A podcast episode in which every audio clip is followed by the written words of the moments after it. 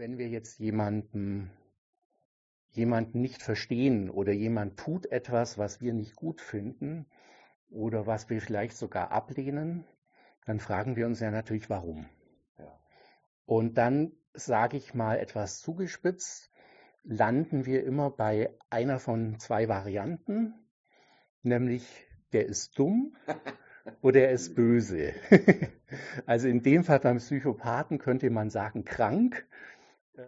Im Folgenden mein zweites Gespräch mit Roland Högner, einem Pfarrer, und für mich wie immer sehr bereichernd. Es ging um das Thema Änderungen. Ändern sich Menschen? Können sich Menschen ändern? Ab wann darf man sich nicht mehr ändern? Gibt es überhaupt den Zeitpunkt, an dem man sich nicht ändern darf? Und das beleuchtet aus allen Aspekten. Und wie immer hat es Roland geschafft, mir irgendwie einen zweiten Blickwinkel zu verschaffen, nämlich den des Individuums.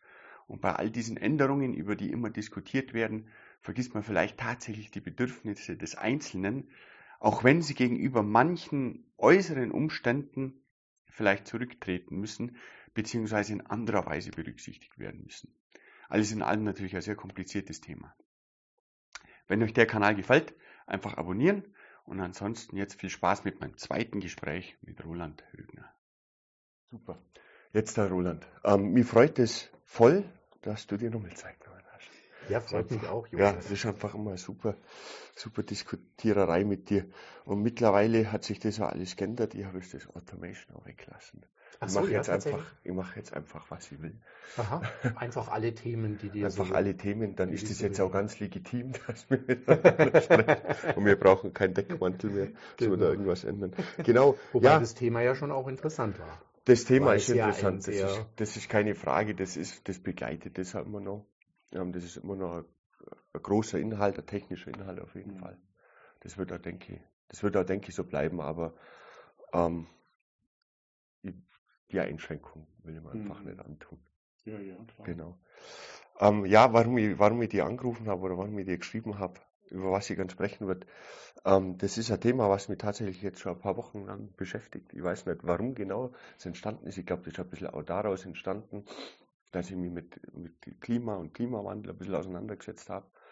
Und da stößt man halt immer auf dasselbe Phänomen, mhm. dass die Menschen sich unglaublich schwer tun, sich zu ändern. Und ich stelle die Frage jetzt mal ganz allgemein. Warum ist das so, deiner Meinung also man kann das ja aufgliedern in viele Dinge, aber ja, ich, ja, genau. ich sage es jetzt mal ganz, ganz allgemein, wo du da ansetzen würdest. Mhm. Ja gut, Menschen sind natürlich einfach mal geworden.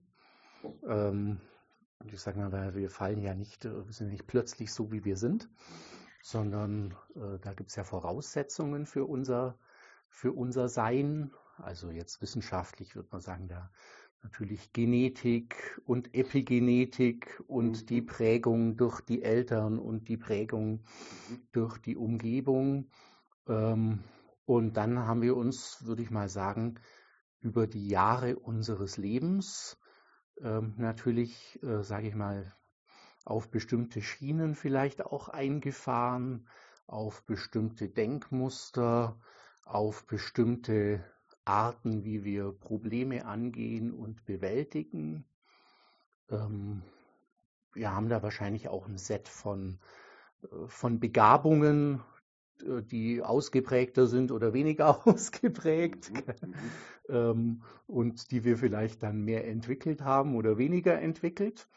Und ich glaube, dann gibt es natürlich einfach so einen so Zeitpunkt, also kann man ja dann irgendwo den Schnitt ziehen und sagen, ja gut, so so wie wir jetzt sind, so sind wir mhm. und haben da natürlich, äh, das hat eine Geschichte. Mhm. Also das ist ja nicht, ist ja nicht Zufall, mhm. dass wir jetzt so sind, wie wir sind, sondern da, das kommt ja, kommt ja woher. Das also, stimmt. Man braucht erstmal einen Startpunkt, von dem aus man sich nicht mehr ändern kann quasi. Und der ist ja eigentlich sehr wandelbar. Der Punkt, den man, das, was du jetzt gerade beschrieben hast, bis zu dem Punkt hin, also in der Kindheit ist man ja immer noch sehr wandelbar. Genau, also da gibt es ja dann, sagt man ja, oder da bin ich jetzt entwicklungspsychologisch nicht so drin, ja. aber es gibt ja verschiedene Prägungsphasen, ja. ähm, wo man für die einen oder anderen Dinge stärker empfänglich ist. Ich glaube, ganz am Anfang ist ja sehr diese, äh, diese Bindungsgeschichte ähm, mit den Eltern also wo man dann auch heute sagt, ja gut, daher kommt dann auch, wie sicher stehe ich im Leben oder wie viel Unsicherheit bringe ich, in, äh, bring ich sozusagen mit, mhm. ja, je nachdem, was ich da erfahren habe. Ähm, ja, dann kommt so das Entwickeln der verschiedenen anderen Fähigkeiten. Ähm, was weiß ich, wie werde ich dann gefördert oder was habe ich vielleicht auch schon für Voraussetzungen. So ganz genau weiß man es ja auch nicht immer, was, äh, was wir quasi schon so haben oder was schon so mhm. angelegt ist und was dann sich nochmal entwickeln lässt oder, oder trainieren lässt. Ähm, ja, und dann kommt irgendwann so eine Phase, wo die Eltern nichts mehr zu sagen haben mhm. äh, und wir unter dem Einfluss unserer Peer Group stehen und, und, uns da gegenseitig beeinflussen, aber natürlich auch beeinflusst von einer Kultur, die wir dann äh, ganz stark wahrnehmen. Also ich glaube, das ist natürlich immer bis zu dem Punkt, ähm, von die, an, an, dem wir jetzt sagen, und jetzt müsste eine Änderung sein oder andere wollen, dass wir uns ändern oder so ist einfach mal schon ganz viel passiert. Mhm. Also mhm. du, hast völlig, du hast völlig recht. Du, du, du hast auch gleich was erwähnt. Das, das, wollen ja dann andere, dass man sich ändert. Das ist ja ein ganz wichtiger Punkt eigentlich. Ne? Es geht ja darum, dass wenn, wenn man jemandem vorwirft, also das ist ja quasi mein Vorwurf, wenn ich die Frage so stelle, mhm. warum sich die Menschen so schwer tun mit ändern, bedeutet ja, dass ich es gern hätte, dass sie sich ändern an gewissen Positionen und Situationen. Das ist eigentlich erstmal mein Problem, mhm. als der, der die Frage stellt. Aber ich finde, es gibt gewisse Änderungen, die sind unumgänglich. Ich kann jetzt einem, einem Psychopathen nicht gestatten, dass er seiner, seiner äh, Neigung weitergeht. Ich versuche den zu therapieren einfach. Ne? Mhm. Ne? Und das, damit will ich den ja auch ändern. Und es gibt auch andere Themen, und ich habe das am Anfang gesagt, vielleicht ist der Klimawandel so ein Thema, wo wir eigentlich keine Wahl haben. Weil, weil da, das ist, das ist keine freie Entscheidung. Mhm. Und da finde ich es dann wiederum interessant, warum es dann in solchen klaren Punkten, also wenn wir jetzt von sowas wie dem Klima sprechen, da geht es um eigene Gewohnheiten, leichte Gewohnheiten, warum sich da Menschen so schwer tun, hat man ja auch in Corona gemerkt mhm. zum Beispiel. Die Corona-Krise ist ja auch ein gutes Beispiel. Jetzt finde ich, dürfen wir zwei Sachen mit voneinander vermischen, ja. nämlich dass Dinge sich ändern oder ähm, ändern müssen oder ja. Verhältnisse sich geändert haben ähm, und der Mensch jetzt halt mit diesen geänderten Verhältnissen entweder halt jetzt zurechtkommen muss ja. oder wieder weiter Dinge unternehmen muss, um die Verhältnisse vielleicht nochmal zu ändern in eine andere Richtung. Und das ist, sind ja wieder andere Sachen ähm, oder ist nicht automatisch dasselbe, wie wenn sich jetzt, also Menschen müssen sich ändern. Also, Verstehe ich noch nicht genau. Also ich bin jetzt nicht sicher, ob jetzt ein Mensch, der jetzt zum Beispiel irgendwas einsieht und sagt, ähm, das muss man jetzt anders machen, ja. weil das funktioniert ja so nicht. Ja. Muss sich der ändern? Also selber persönlich, weil, also er, weil er was einsieht er und sein halt Handeln eine, Genau, er hat eine, also ob er sich aber jetzt deswegen als Person oder also ähm, verstanden. Ob er sich als Person jetzt ändern muss, also wenn wir sagen, es gibt ja eine, einen Personenkern vielleicht, ja. oder was macht diesen Menschen aus als Menschen, muss er ja nicht völlig anders werden. Du hast vorhin ein interessantes Beispiel gewählt mit dem, mit dem Psychopathen. Da haben wir natürlich so eine, finde ich, einen spannenden Einstieg ins Thema äh, ändern oder ins Thema Menschen verstehen oder nicht verstehen, weil ich glaube, wir haben so eine Tendenz, ähm, wenn wir jetzt jemanden jemanden nicht verstehen oder jemand tut etwas, was wir nicht gut finden, oder was wir vielleicht sogar ablehnen, dann fragen wir uns ja natürlich, warum. Ja. Und dann sage ich mal etwas zugespitzt, landen wir immer bei einer von zwei Varianten, nämlich der ist dumm oder er ist böse. also in dem Fall beim Psychopathen könnte man sagen krank. Ähm, vielleicht ist es dann eine Verbindung von beidem. Aber ich sage mal, die, die, das Standard, wenn man jetzt irgendwie in einer Diskussion jetzt nicht weiterkommt mhm. ähm, oder irgendwo an einem Punkt kommt, wo ich dem anderen nicht mehr folgen kann und mag, ist natürlich, ich brauche eine Erklärung dafür. Mhm. Und dann ist es entweder Also dumm oder böse. Also letztlich, oder krank vielleicht eben als, ja. als etwas neuere Variante, wobei es da ja dann immer schon wieder schwierig ist. Eben ist es dann eine, ich mein, ich mein, eine Dummheit, die ja. krank macht oder irgendwas. Also ja. diese, dieses Beispiel mit Psychopathen, also diese Krankheit mhm. an sich, das vielleicht, das vielleicht auch nicht wirklich gut, gut gewählt. Ich meine, wenn, wenn, es gibt andere Erkrankungen, die man einfach auch heilen muss. Am Ende. Ne? Das, ist vielleicht eine perfekte Welt. Aber lass mal oberflächlich bleiben beim Ändern. Lass mal oberflächlich bleiben in der Hinsicht, dass es nur darum geht, jemanden zum Verstehen zu bringen, zur Einsicht. Also Einsicht finde ich ein furchtbar hartes Wort da, da steckt immer dabei, das musst du jetzt einsehen, mhm. jetzt sieh doch endlich mal ein. Und das, das, das hat immer diesen Zeigefinger hinter sich. Das, das meine ich aber nicht mit dem Zeigefinger, sondern einfach nur, warum es selbst auf, also oberflächlich, keiner muss ja sein Wesen ändern, mhm. aber warum es bei so oberflächlichen Dingen, die von der Umgebung gefordert werden quasi, es da manchmal zu so Verhärtungen kommt. Ich meine, das war ja, mhm. in der Corona-Zeit war das ja wahnsinnig. Es gibt ja Geschichten von Leuten, die quasi aus Stursinn gestorben sind, weil sie mhm. nicht äh, einsehen wollten oder nicht einsehen konnten, dass es Corona gibt und deswegen nicht ins Krankenhaus sind, weil es mhm. das ja gar nicht gibt. Das ist ja das ist ja oberflächlich, das hat nichts mit dem Wesen zu tun, mhm. sondern das ist, das ist, also jetzt sind wir wieder bei dumm, ne? ähm, keine Ahnung. Das ist halt die Frage, wie funktioniert so letztlich Erkenntnis? also, ja. wie, also wie komme ich, wie komme ich zu einer Erkenntnis?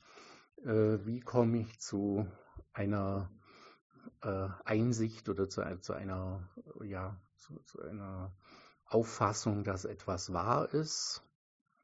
Ähm, und ja, und ist es dann auch wirklich wahr? Also ent, entspricht es auch der Wirklichkeit, äh, zu welcher Einsicht? Ich, ich habe vorhin, ist mir dann noch der Gedanke gekommen, also ähm, wie viele Dinge in der Welt ist ja auch äh, Intelligenz, also so zumindest in dem Rahmen, wie sie per Intelligenzquotient dann messbar oder bestimmbar ist äh, ist ja auch so nach der Gaußschen Normalverteilung verteilt. Gell? Und, und da geht man davon aus, dass ähm, also so zwischen 85 und 115, das ist eigentlich so der Norm, nimmt man als Normalbereich. Ähm, es gibt Länder, in denen man unter 85, also glaube ich beim amerikanischen Militär, kann man unter 85 keine Anstellung bekommen, weil man da mehr oder weniger sagt, das ist eigentlich niemand, den man zu irgendwas brauchen kann. Ähm, das sind aber ungefähr, also wie gesagt, man geht davon aus, dass in diesem Bereich zwischen 85 und 115 befinden sich zwei Drittel der Bevölkerung. Das heißt, ein Drittel ist auf der genialen Seite und ein Drittel auf der anderen noch. genau. Und also, aber interessanterweise, das finde ich dann wieder spannend, kann man ja nicht aus der Höhe der, des Intelligenzquotienten ableiten, ob jetzt jemand bei irgendwas Recht hat oder nicht. Ja, der, der Grad das der ich ja gar nicht. Der Grad der Einsichtigkeit, der wird ja manchmal sogar noch, die Verhärtung wird ja manchmal noch schlimmer je intelligenter die, die Menschen Zum Beispiel, also es kommen offensichtlich nochmal ganz, ganz viele Faktoren dazu, die, ähm, die dann so, sag ich mal, Einsichtsfähigkeit oder, oder Wahrheitsfähigkeit oder so nochmal beeinflussen. Und ähm, ja, und meine These wäre zum Beispiel, ist sicher auch dann, wie realistisch schätzt man seine Fähigkeiten ein? Mhm. Also da kann man sich natürlich, kann man auch völlig daneben liegen. Gibt es ja manchmal, dass Leute dann irgendwie in einem Bereich auch sagen, ich kann das eindeutig beurteilen, ich kann das eindeutig, aber man denkt sich dann eher so, nee, eigentlich nicht so. Also glaube ich es nicht. Ja. Und dann gibt es aber auch Leute, die, ähm, die da sehr realistisch sind und sagen, das ist ein Bereich, ähm, da habe ich Erfahrung, da, äh, da kann ich dir sofort sagen, das und das. Und dann gibt es aber auch Bereiche, da fragst du mich besser nicht, da habe ich zwar eine Meinung, aber kenne mich nicht aus. Mhm. Das ist, das ist völlig richtig, dass dass manche das sich selber so weit einschätzen können, dass sie verstehen können, wo sie keine Aussage treffen können. Das wird ja unglaublich schwer, gerade mit dieser Fehleinschätzung. Wenn einer sehr intelligent ist, halten das ja nicht davon ab, im Internet zu surfen zum Beispiel. Und sich, und was man sucht, das findet man.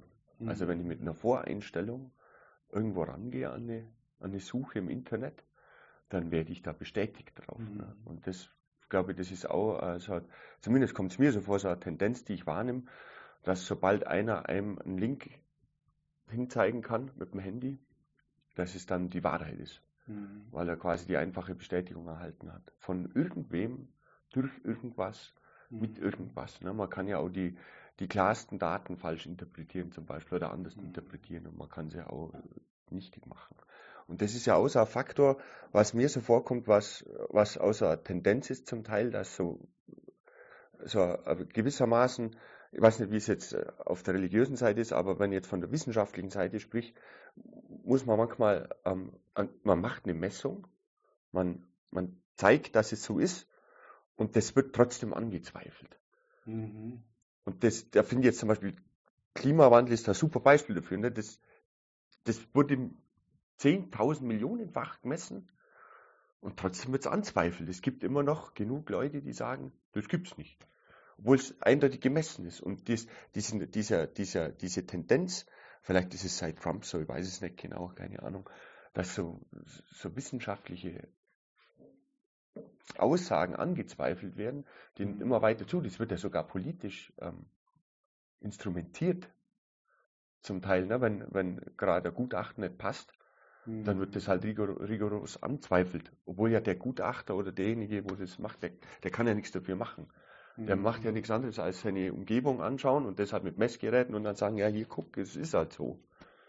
Klar, wenn jetzt jemand Vorhersagen treffen muss, da kann man immer drüber streiten. Aber bei manchen Dingen geht es ja gar nicht um Vorhersagen oder was ähnliches. Mhm. Wobei auch die sagen wir mal, ähm, Vorhersagen, die nicht zu gewagt und zu weit in die Zukunft gehen, recht, recht zuverlässig sind. Mhm. Ja gut, es muss ja immer alles nochmal interpretiert werden. Und Interpretationen sind dann natürlich geleitet von äh, wieder von irgendwelchen Gefühlen, Ängsten, Interessen, der Bereitschaft oder der Erfahrung, wie, ich sag mal, wie, wie nähert man sich Themen, dann glaube ich es tatsächlich so, dass bei den Dingen, von denen man heute dann allgemein redet, ähm, hat es natürlich auch eine Komplexität, wo, wo ich jetzt zum Beispiel auch als, als Laie ähm, muss ich das quasi letztlich auch glauben. Also ja, man, das also stimmt, das es stimmt. Gibt, es gibt halt dann eine, ein, ja einen, so. einen, einen wissenschaftlichen Mehrheitskonsens, und dann kann ich dann sagen, ja gut, wenn das ist da alle so sagen, aber letztlich sind das ja schon Dinge, die, und ich meine, ich bin jetzt ja immerhin auch Akademiker und äh, ja. so weiter, aber halt nicht im naturwissenschaftlichen Bereich, wo jetzt ja die Details äh, schon eine oder, oder ja, also die, die Zahlen, also sage ich mal jetzt, irgendwelche Messprotokolle sagen mir ja schon mal gar nichts. Ja. Ähm, die, wie, die, die, wie die Zusammenhänge äh, naturwissenschaftlich sind, kann ich auch nur quasi so als Chiffre eigentlich so aufnehmen. Also was jetzt da was, aus welchen Gründen genau wie bewirkt, ist ja für mich schon wieder, muss ich auch sagen, muss ich es auch schon wieder glauben. Also das, also da kann man dann natürlich sagen, ja gut, das CO2, das macht jetzt dieses oder jenes und das wird jetzt so gerechnet und, und so prognostiziert, aber das sind ja Dinge, die jetzt ja für, für mich als, als Nicht-Meteorologen, Nicht-Naturwissenschaftler, muss ich letztlich, ja. kann ich das ja auch schon nicht mehr so nachvollziehen wie, wie Dinge in meinem Alltag. Also ja. es gibt immer mehr so, so Dinge, wo ich ja eigentlich halt letztlich halt sagen muss, entweder glaube ich jetzt diesem gesellschaftlichen Konsens oder diesem ja. wissenschaftlichen Konsens von einer Mehrheit von Wissenschaftlern, die ich jetzt, ähm, was ich jetzt auch für den gesellschaftlichen Konsens dann halte, oder das, da bieten sich natürlich dann im Internet reiche Möglichkeiten an, äh, dass ich natürlich auch dann einen, äh, einen anderen Konsens finde und möglicherweise jetzt auch nicht genau beurteilen kann, ob das jetzt der, die Mehrheitsmeinung in der Wissenschaft ist oder die Minderheitsmeinung oder in welchem Verhältnis das jetzt zueinander steht und warum da eine Fakten anders interpretiert wie der andere.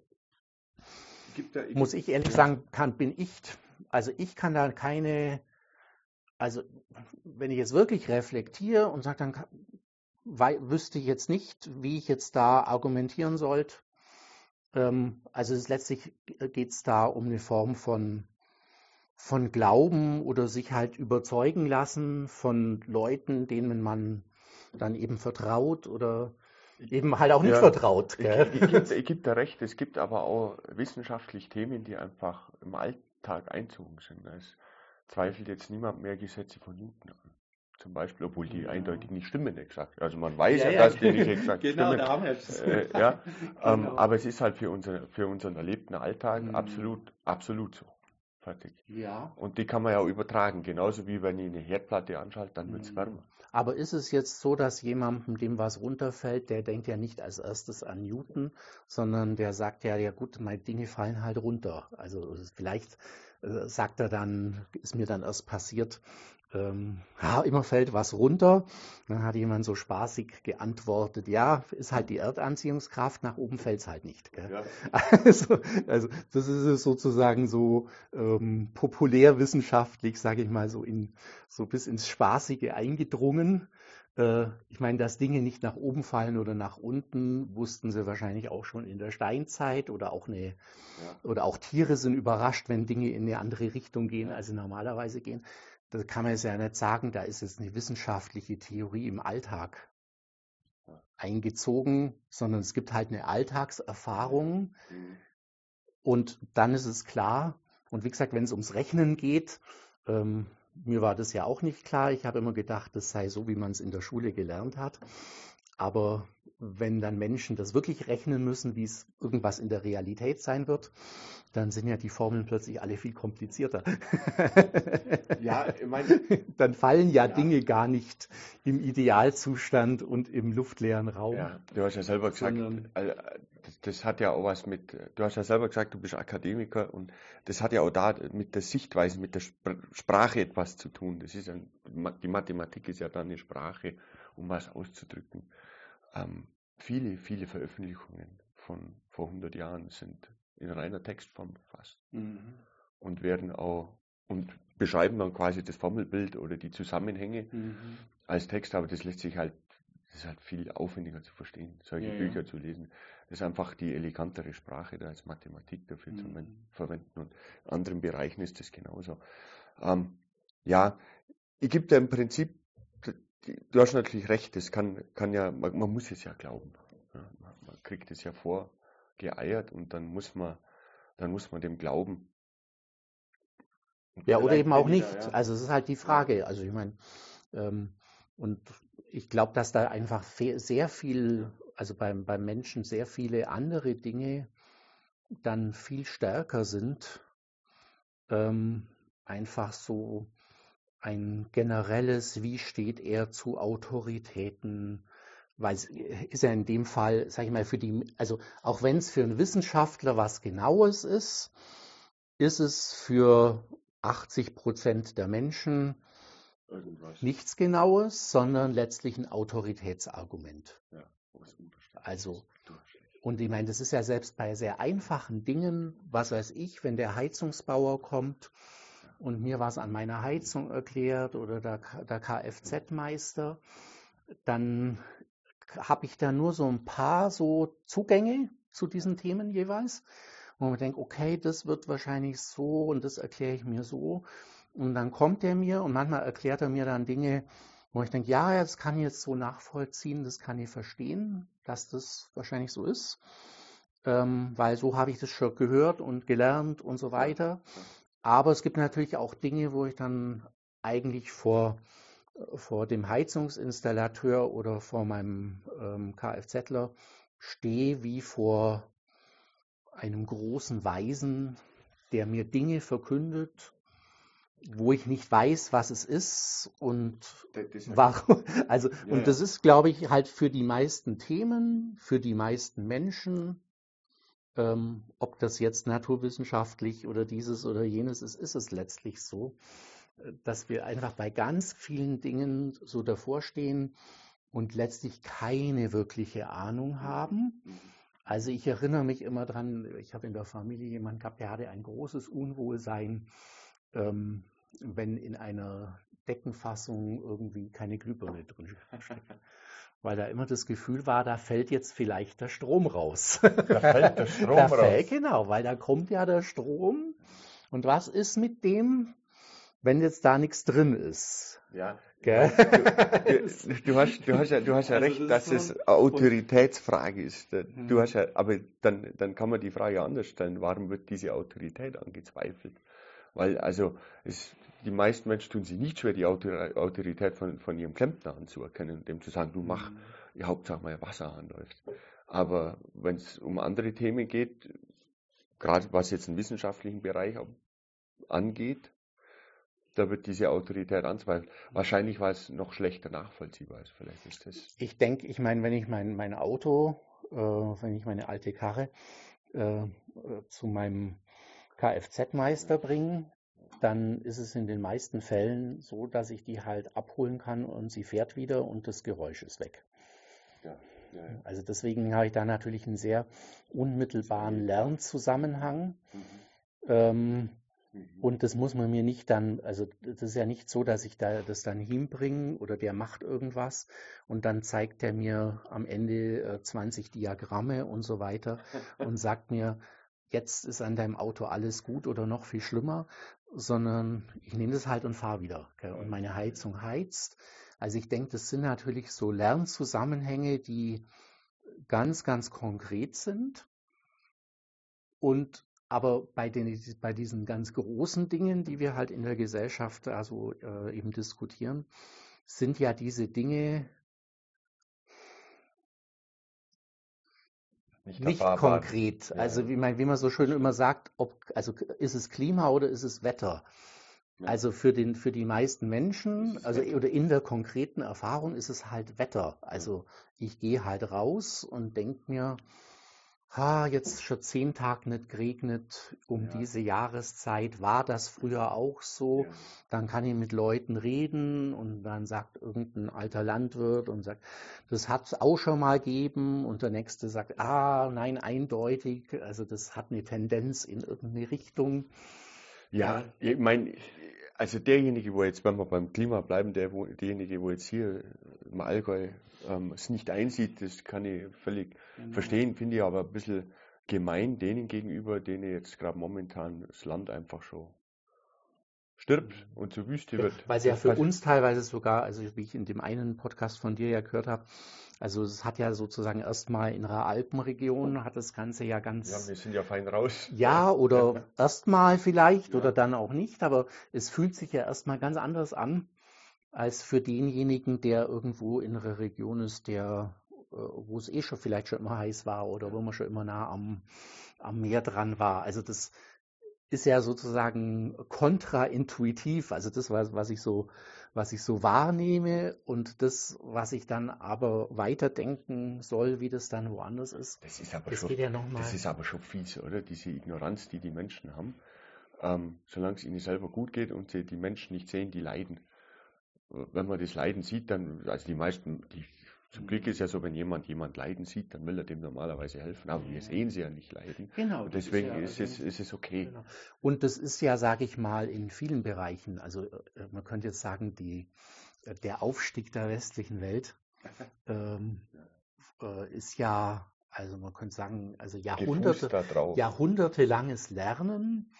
Ähm, und, äh, und der damit verbundene Erfolg unserer westlichen Gesellschaften oder unserer äh, europäischen Gesellschaften fußt ja darauf, dass wir nicht wissen oder nicht wissen wollen oder nicht sehen oder nicht sehen wollen, ähm, was woanders auf der Welt passiert. und das aber ja auch selbst im eigenen Land sehr, sehr gut ausblenden konnten und auch vielleicht immer noch können. Ja, ja. Ja, also ich meine, wir haben ja auch eine gesellschaftliche Spreizung, wo man auch mit, mit, mit unrunden Dingen, wo man auch sagen muss, ja gut, also wenn man dann hört, wie viele Kinder ohne, ähm, also quasi darauf angewiesen sind, dass sie unter der Woche was zu essen kriegen, weil die also am Wochenende nichts zu essen kriegen. Mhm. Also, ja. äh, also da gibt es ja viele Punkte, wo wir also offensichtlich eine ganz bemerkenswerte Fähigkeit haben, einfach so Dinge auszublenden. Und ja, ich meine, sag mal, ist es Egoismus? Ich meine, ist natürlich auch letztlich irgendwo, wenn nicht, wenn auch nicht schön, aber normal, dass man natürlich in seiner Wahrnehmung bei sich anfängt. Und dann geht es halt im Umfeld, also je näher dran, desto interessanter und je weiter weg, desto weniger drängend. Und wenn es dann eben medial äh, dann stärker ist, dann und dann ist es mir wieder präsenter. Oder wenn ich durch irgendein Erlebnis ähm, mit sowas in Verbindung komme, ist es auch wieder stärker. Aber ja, ich meine, es gab ja immer schon auch so die Bewegungen von Leuten, so wie jetzt ja dann auch wieder, äh, die eigentlich gesagt haben, eigentlich äh, muss der Mensch diese Welt verlassen oder diese Erde verlassen und sich am besten selber ausrotten, weil, weil der Mensch ja so viel Unheil verursacht. Ähm, oder kann man in diese Welt noch Kinder setzen? Das ist ein Satz, den gab es schon vor 50 oder 60 Jahren auch schon. Mhm. Also äh, es gibt immer wieder natürlich dann auch Menschen, die das dann äh, ganz stark empfinden und, und sehr stark darunter leiden, was woanders auf der Welt ist oder äh, was in der Nähe übersehen wird. Und ähm, aber die Mehrzahl der Leute tut es ja eher ausblenden. Wobei ich jetzt gerade bei den Themen ähm, jetzt mit Klimawandel und so weiter sagen muss, ist die, also kann es, ist es, glaube kann es nicht die Statistik? Die meisten haben, haben das schon da wahrnehmen. Genau, also ja. es ist eigentlich eine, ähm, ja, also es scheint gerade, also auch wenn man jetzt so mit, mit letzter Generation oder so, ähm, ist es nicht so, dass es eine Bevölkerungsmehrheit das, äh, das Thema ablehnen würde. Ja, das ist völlig richtig. Also deswegen ist natürlich jetzt auch ein bisschen die Frage, ähm, wie, wie können wir jetzt auch als, als Gesellschaft, wie gehen wir damit um, dass Menschen unterschiedliche Meinungen haben, ähm, auch wenn es die, auch wenn es die Mehrheit sagt, eine Meinung sei jetzt die richtige und die andere ist die falsche. Also ist mhm. das so ein, ist das so ein Problem? Also weil ich, also ich denke, man wird es nie hinbringen. Also so wie in vielen anderen Bereichen auch. Ich werde es nicht hinbringen, dass es 100 Prozent äh, alles auf dieselbe Weise sehen. Also ich, ich, ich glaube. Ähm es sei denn, ich habe natürlich selber so ein äh, ausgeprägtes Harmoniebedürfnis äh, und fühle mich, fühl mich quasi da so, äh, so angegriffen ähm, von davon, dass, äh, dass jemand andere eine andere Meinung hat, dass es für mich quasi dann zu einer existenziellen Bedrohung wird. Also, also das ist natürlich dann. Das meine ich eben. Der, der Klimawandel, der wird nicht, den, glaube ich, den haben die meisten auf dem Schirm. Aber wenn es dann an die Konsequenzen geht, die man deshalb ziehen muss, um zum Beispiel gewisse Heizungstypen zu verbieten, alles ja, aller Kohlenstoff, der am Boden liegt, geht nicht in die Luft. Deswegen ist es halt besser, nichts zu verbrennen, sondern die Wärmepumpe zu nehmen im, mhm. im ersten Schritt. Ähm, da wird es dann wieder ignoriert. Oder beziehungsweise die Interpretation ist ja dann eher die, ja, warum jetzt ich? Weil das sind doch die anderen, das sind genau, doch die, die schlimmen, genau. das sind doch die schlimmen. Ja. Ähm, ich, ich, ich will mich jetzt da nicht ändern an der Stelle. Ich finde das gut, so wie es ist. Und es war doch früher auch so. Und dann bleiben wir einfach so. Aber das ist jetzt, das ist jetzt nicht nur auf, auf Klimawandel bezogen. Das ist ja scheinbar auch ein Phänomen des Alters. Je älter man wird, desto mehr nimmt man sich das Recht, sich nicht mehr anzupassen. Oder täuscht mich das? Also ich habe das jetzt sehr extrem formuliert. Aber ich, ich, ich höre es oft von älteren Menschen, die das sogar selber sagen. Ach, das brauche ich nicht mehr. Mhm. Nee, das, das muss ich nicht mehr machen. Ja gut, ist ja, ja zum Stück weit, ein Stück weit nachvollziehbar, gell, dass man. Was anstrengend ist. Oder? Ja, genau. Ja. Und, und man hat so das Gefühl, so, keine Ahnung, bin jetzt da so, bin jetzt nicht mehr furchtbar lang auf dieser Welt, ähm, ähm, bin, bin nicht mehr in der Aufbruchsstimmung, sondern eher dabei, so, so Dinge äh, laufen zu lassen und so weiter. Hängt vielleicht auch viel damit zusammen, wie wir überhaupt unser Leben verstehen. Also ob jetzt, ähm, ja, wie soll ich sagen, ich glaube, dass es schon äh, auch so gesellschaftlich einfach ganz lange auch so eingeübt ist. So quasi, man wird groß, man wird erwachsen, selbstständig und dann schafft man sich was und dann sollte es so bleiben. Und das ist so unsere Vorstellung. Und die hat jetzt in Zeiten, äh, wo man vielleicht von einer existenziellen, also spürbaren Krise in, in die nächste, was weiß ich, im einen Jahr Pest, im nächsten Hungersnot äh, und im dritten wird die Stadt niedergebrannt oder so, keine Ahnung, wenn es sowas gegeben hat. Ähm, da war das vielleicht dann klar, dass es nicht so funktioniert. Mhm. Ähm, aber die Kultur mindestens ja seit dem Zweiten Weltkrieg ist ja, ähm, ich arbeite, schaffe mir was und dann will ich das in stabilen Verhältnissen so erhalten und genießen und dann soll eigentlich nichts mehr passieren. Also so ist ja, glaube ich, unser, unser bundesrepublikanisches äh, Lebensgefühl jetzt ja, gewesen. Das Sinn des Lebens. Genau. Eben, also ich habe ein Haus, ich habe eine Familie ähm, und dann sollte es aber auch alles so, dann sollte es auch so bleiben. Also ich meine, wir haben ja ganz praktisch, äh, was weiß ich, wie viele Leute, wäre es vielleicht vernünftig in einem bestimmten Alter, sich wohnungsmäßig zu verändern. Ja, das ist, aber das, ist ja, das, das schaffen das nicht und bleiben dann halt, sag ich mal, bis zur Gehbehinderung im, im dritten Stock unterm Dach ähm, und kommen keine Treppe mehr rauf und runter.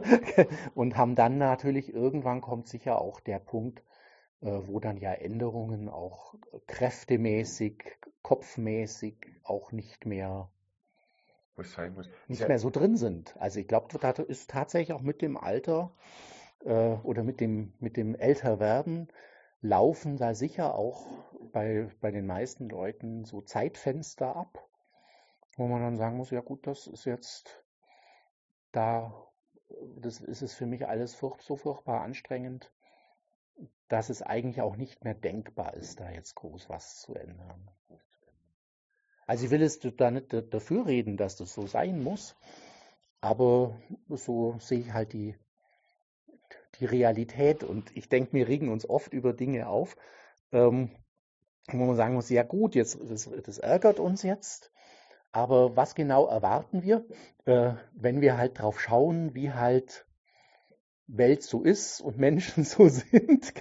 Also ich sage mal, wir stellen uns gerne ein bisschen in Bezug auch auf uns selber, aber auch auf, auf andere Menschen und auf die Gesellschaft und den Staat und die Welt ein bisschen naiver, als wir quasi sein müssten, ähm, weil wir wahrscheinlich, ich vermute, das ist vielleicht so eine, so eine Form, was die Systemtheoretiker äh, Komplexitätsreduzierung nennen. Äh, also so quasi, ich, die Welt ist ja so kompliziert, wenn ich also so rein in, den, in allen Details so mich verliere. Und dann brauche ich halt irgendwelche Raster, Muster, Werkzeuge, mit denen ich das so weit vereinfache, für mich zumindest, ähm, dass ich, äh, dass ich mit dem im Alltag zurechtkomme. Mhm.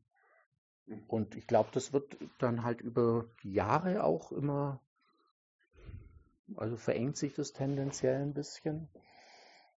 Und ja, ist ja bei vielen, bei vielen Dingen, die neu waren, also im Grunde genommen bei allem, was auch neu ist, geht es ja immer auch in der Gesellschaft erstmal auseinander. So quasi diejenigen, die das für eine Gefahr halten, diejenigen, die ganz heiß drauf sind eine abwartende Mitte, die dann aufspringt, wenn das Ganze sich weit genug in die eine oder andere Richtung entwickelt hat. Und ja, das ist natürlich bei, als, sag ich mal, für die Welt existenziell empfundenen Problemen, ist es natürlich für diejenigen, die dann schon für eine bestimmte Meinung sich entschieden haben, äh, ist es natürlich dann was total Drängendes. Das mhm. ist so wie die letzte Generation, wo ich gehört habe, äh, was irgendwie 40 Prozent äh, oder ein ganz großer Anteil der, der Frauen, die da sich engagieren, ähm, lassen sich auch sterilisieren, mhm. mhm. weil die wirklich so dieses Lebensgefühl haben, ähm, wir sind die Letzten, uns hat man eh schon alles versaut und jetzt, ähm, und jetzt hat es eigentlich für uns auch keinen Sinn mehr. Das heißt, wir kämpfen jetzt noch ein bisschen, aber eigentlich ähm, habe ich jetzt, zumal ja Überbevölkerung sowieso das, also auch ein Übel ist. Ist ja eigentlich auch ein Übel, genau. Ähm, jetzt in der westlichen Welt nicht ganz so drängend äh, wie woanders, gell? aber letztlich für die ganze Welt ist es natürlich so, die, die Haufen Leute, die da rum, rumrennen, ähm, werden ja als Bedrohung gerechnet auch oder als, als Schwierigkeit, als Belastung für diese für diese Welt. Und dann hat sich da dieses Weltbild, Menschenbild eigentlich so, so quasi, ja, wir kämpfen jetzt noch dafür eine gesunde Umwelt, aber eigentlich eher schon fast für eine Welt ohne Menschen, weil, ja, find, weil es sich eigentlich nicht mehr lohnt, in, also eigentlich schaffen wir es auch nicht mehr in dieser Welt zu leben. Ich finde, das hat so ein bisschen diesen Flair von, ich bin dagegen, schon alleine aus Prinzip und ich finde find das unfair und ich kann nichts dafür und äh, das hat jemand verbrochen und so weiter. Ähm, ich glaube, im Kern wird es diese Personen auf jeden Fall auch geben, die da das mit, mit antreiben, so auf der Seite. Aber es gibt sicher auch diejenigen, die da sehr gemäßigt sind, das einfach sehr nüchtern betrachten und sagen, naja, ähm, ist jetzt nicht so, dass wir noch viel Zeit hätten. Ähm, ich kann jetzt nicht auf die lange Bank das schieben und sagen, also das schauen wir in zehn Jahren noch mal an oder so. Dann hat man ja die längste Zeit getan und jetzt sagen, jetzt will ich ein Zeichen äh, geben an die Gesellschaft, damit die Gesellschaft sich wandelt mhm. und damit die Menschen sich gewissermaßen wandeln in ihrer Einstellung. Es ist ja eigentlich auch das Problem an dieser Sache, glaube ich, ist einfach im Kern das, dass wir halt unseren Wohlstand abgeben müssen. Das ist einfach äh, jetzt auf die Bevölkerung, Weltbevölkerung bezogen und insgesamt so, dass es uns so gut geht und zwar nicht im Sinne, dass wir zu viel haben oder so. Ich meine, die Menschen waren vor, das, das sagen ja immer diejenigen, die jetzt auch gerade sehr verhärtet sind, die sagen ja immer, früher war es doch einfach schöner und angenehmer. Ja, aber vielleicht sogar deswegen, weil man weniger gehabt hat. Ne, da war das Auto da und man ist in den Supermarkt gefahren und hat äh, vielleicht gar keine Tomaten gekriegt. Aber es waren schon mal nicht fünf verschiedene Apfelsorten da. Das waren einfach ganz stinknormale Äpfel, die man einfach so gekauft hat und genommen hat. Und das sind ja auch so Aspekte, oder es gibt halt äh, den einen Grieß, den man gekauft hat, oder dieses eine Mehl, das man geholt hat und nicht zehn verschiedene in acht verschiedenen Verpackungen und in drei verschiedenen Aufmachungen und fünf verschiedenen Mahlgraden und so weiter. Das ist ja, das ist ja alles ein Wohlstand, den man gar nicht mehr als Wohlstand empfindet, sondern als mhm. Belastung. Das sind ja, das sind ja auch diese Sendungen, die aus der aus dem Boden gesprossen sind die letzten Jahre, wo es darum geht, äh, Sachen wegzuwerfen. Ne? Da machen die, da, es, es, gibt ja Sendungen, da, da werden einzelne Personen oder Haushalte genommen und quasi entrümpelt und ihnen gezeigt, wie wohl man sich fühlt, wenn man die Sachen wegwirft. Und das ist ja der endgültige Wahnsinn. Ne? Mhm. Wenn ich Dinge anhäufe, die eigentlich wegwerfen muss, damit es mir besser geht. Ganz zu schweigen davon, dass das furchtbar ist der Nachhaltigkeit gegenüber, auch wenn ich es jetzt wegwirfe und bla bla bla, keine Ahnung. Aber das, das zeigt einem doch eigentlich schon, dass der Wohlstand, auf dem wir gerade manche bestehen und beharren wollen, eigentlich völlig deplatziert ist, so einen kontraproduktiven mhm. Effekt hat. Man, man will ja Wohlstand eigentlich anhäufen, damit, damit man sein Überleben sichert und das der nachfolgenden Generation vielleicht. Mhm. Das ist vielleicht so. Es hat es gerade beim Thema Konsum, würden jetzt natürlich ähm, ja, finde ich, ist es schwierig oder man kann das natürlich sagen, jetzt sind es die Menschen, die so durchgedreht sind und die müssten anders sein. Ähm, aber es wird einem aufgezogen. Genau, also Frage, diese, ja. diese unglaubliche Differenzierung ähm, an, im Angebot ist natürlich auch ein Geschäftsmodell und wird ja jetzt von Seite der Wirtschaft auch behauptet, dass das ja auch eigentlich den Wohlstand bringt.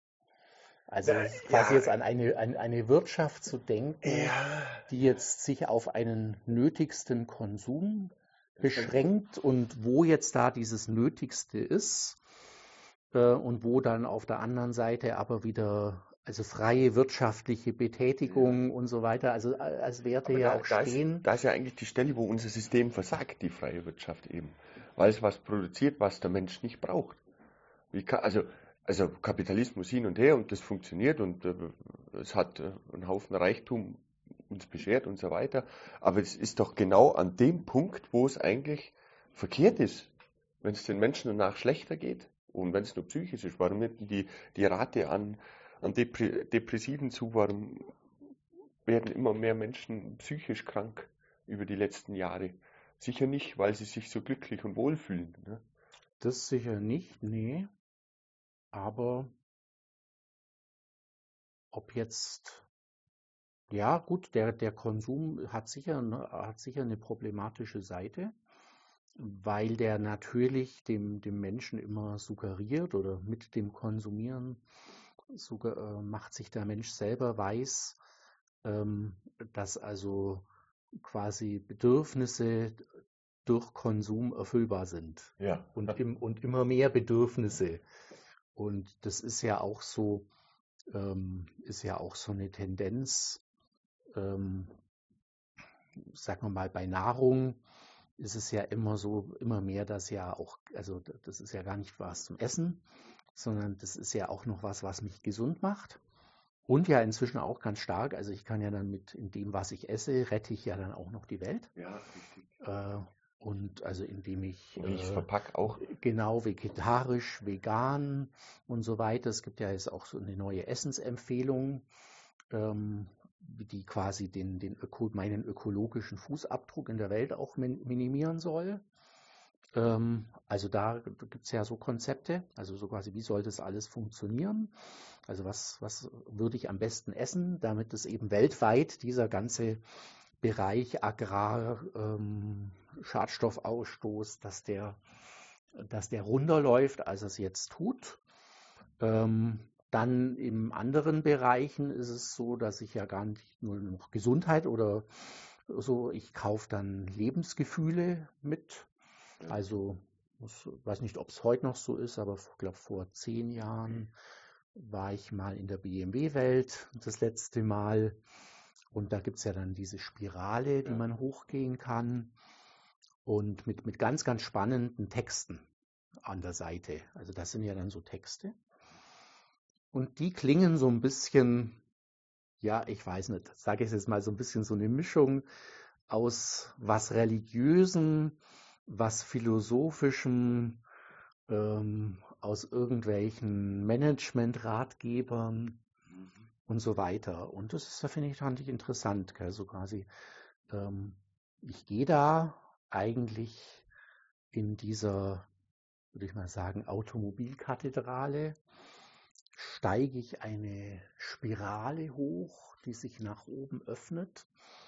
Äh, und bekommen im, im Hochgehen äh, dann diese, diese Weisheiten äh, über Genuss, über Leben, über äh, so mitgeteilt und steige da immer weiter nach oben. Also das ist ja dann klar, da geht es ja jetzt nicht darum, dass, ein, dass ich jetzt ein Auto kaufe, das, das fährt. Ja, ja, also da, da geht es ja um mehr. Und ich denke, so sind ja ganz viele Produkte auch, dass die mir ja sozusagen über Werbung, über das ja quasi viel mehr verkaufen als jetzt eine reine Funktion. Die verkaufen mir Wohlgefühl, das Gefühl, ähm, wirksam zu sein, wichtig zu sein, ähm, äh, bis zu religiösen bzw. pseudo-religiösen Gefühlen, ähm, wenn ich eben die richtigen Dinge habe. Und ich meine, wie sind ähm, äh, die, die Präsentationen von Hightech-Konzernen? Also ich meine klassisch natürlich damit Steve Jobs oder so weiter. Also das waren, das waren ja Rituale, ähm, die, die über das hinausgehen, so nach dem Motto, hey du, wir haben jetzt hier ein Handy und das ist ein bisschen besser als dein altes äh, und ich glaube, das da könntest du Spaß dran haben. wir haben das Handy. Das genau, also das ist, ja. und so sind wir natürlich in der ganzen Kultur, in der ganzen Gesellschaft. Ähm, ja, in, und, ja, das ist natürlich durchstrukturiert und zunehmend natürlich, sage ich, kapitalistisch und konsumorientiert auch äh, durchgearbeitet. Ja, wir sind durchgewurschtelt. Also wir sind System. natürlich schon, also ich denke schon, unsere Hauptfunktion jetzt neben dem Arbeiten ist natürlich das Konsumieren. Also so, so ist, ist unsere ja Gesellschaft und so ist unsere, Wirtschaft. unser Wirtschaftssystem aufgebaut. Das ist ja auch immer gut, ne? das vergessen immer, mhm. ähm, das, das wird, finde ich, bei solchen Verhandlungen immer vergessen, wo es um, um Lohn geht. Ne? Gebe ich dem mehr Lohn, ähm, ist das immer gut für mein eigenes Geschäft. Ne? Ja, oder fürs Geschäft von einem anderen. Das will man natürlich also vermeiden. Das ist immer die Frage. Gell? Aber das, also. das ist ja auch, wenn jemanden arbeitslos macht, ja, kann das mich ja auch treffen. Ja, ja. Aber jetzt so ein, so ein Beispiel, wo ich vor einem Jahr jemand, also eine, ich weiß nicht mehr, wie, welches Unternehmen das war, aber den, ihre Branche ist quasi Reinigung von Objekten aller Art. Ja. Und die haben dann einfach so gesagt, naja gut, für sie gibt es da einfach eine Rentabilitätsgrenze, weil mehr zahlen die anderen dann nicht. Ähm, also wenn der jetzt seiner Reinigungskraft mehr, äh, mehr Geld gibt, dann wird die nicht bei ihm natürlich eine Reinigungskraft für ihr Haus engagieren oder mehr, sondern die gibt natürlich das Geld für wahrscheinlich einfach für ihre Grundbedürfnisse ab äh, für das, was sie dann, äh, was sie dann von der von der Sozialhilfe abgezogen bekommt, weil sie mehr verdient. also, äh, keine Ahnung, vielleicht kriegt dann das Kind ein paar neue Schuhe oder irgend sowas. Aber da hat es der ja nichts davon. Gell? Also nee. das ist ja in einem Gesamtsystem. Irgendwann schon. Ne? Kann man sich das dann ausdenken, äh, durch meine Lohnerhöhung wird es jetzt vielleicht eine allgemeine Wohlstandssteigerung geben und irgendwo am Ende gibt es dann ein paar mehr Flughafenbenutzer, ähm, die dann das bezahlen, äh, dass die mir bei mir dann den Reinigungsdienst wieder also ich, ich, das wollte ich gerade sagen, man kann ja den Kreislauf so groß spinnen, wie man will. Ne? Genau, wenn also jetzt diejenige Frau halt den Schuh mehr kauft, dann hat der Schuhkonzern vielleicht mehr. Und wenn dann der ursprüngliche, der die Putzfrau angestellt hat, vielleicht ein Autokonzern ist, dann sind es halt die Autos, die die Schuhe transportieren, die man dann mehr braucht und am Schluss hat er wieder was. Das ist ja diese, diese absurde Spirale, die uns zu einem super Wohlstand geführt hat, aber den Wohlstand, den wir jetzt bedienen, der ist völlig nutzlos. Das ist das, was ja eigentlich was so, so, so ein so ein Empfinden ist. Ich weiß, ich weiß gar nicht, ob das falsch gesagt ist. Ich, ich fühle mich nicht belastet wie, durch diese Dinge da, ähm, diese vielen, und ich muss auch nicht allen nachrennen. Vielleicht entwickelt sich mit der, das mit der Zeit oder ist auch wieder so ein Teil vom Stursinnigen oder Altwerden, immer denselben Stiefel zu machen. Ich fühle mich da nicht belastet dadurch, aber ich nehme es durchaus wahr, dass da viel getrieben wird und viel Arbeitsleistung auch geschaffen wird durch Sachen, die kein Mensch zum Leben braucht. Mhm. Und zwar ganz mit gegenteiligem Effekt. Hat natürlich zur Folge, du hast ja völlig recht, ähm, wenn ich jetzt das wieder reduziere, in eine Kreis, äh, nennen wir es mal Kreislaufwirtschaft überführe, wo jeder tatsächlich mit einfachen Dingen genau das hat, was er gerne braucht, um ein möglichst glückliches Leben zu führen, dann ähm, geht es nicht so weiter wie jetzt. Dann werden mhm. Menschen arbeitslos werden im ersten Schritt, aber sowas wird ja immer nicht zu Ende gedacht, was das ja auch für andere Konsequenzen hat. Ne? Wenn jemand arbeitslos ist, dann kann man sagen, einer ist arbeitslos und der andere muss jetzt dafür 50 Stunden arbeiten, immer noch. Oder man sagt, zwei Menschen arbeiten dann 25 Stunden. Das kann alles nicht von heute auf morgen passieren, aber das ist ja auch wieder ein Teil, äh, Teil vom Glücklichwerden. Das ist ja auch ein Teil, wo diese Generationen, die jetzt gerade ähm, erwachsen werden, ähm, das auch gewissermaßen einfordern, weniger zu arbeiten. Mhm. Und das wird ja zutiefst verachtet. Also das ist immer so diese Diskussion, wenn ich mit so, so Firmenchefs spreche oder was ähnlichem. Ähm, das wird ja zutiefst verachtet, wenn jemand sagt, er will nur 30 Stunden mhm. arbeiten.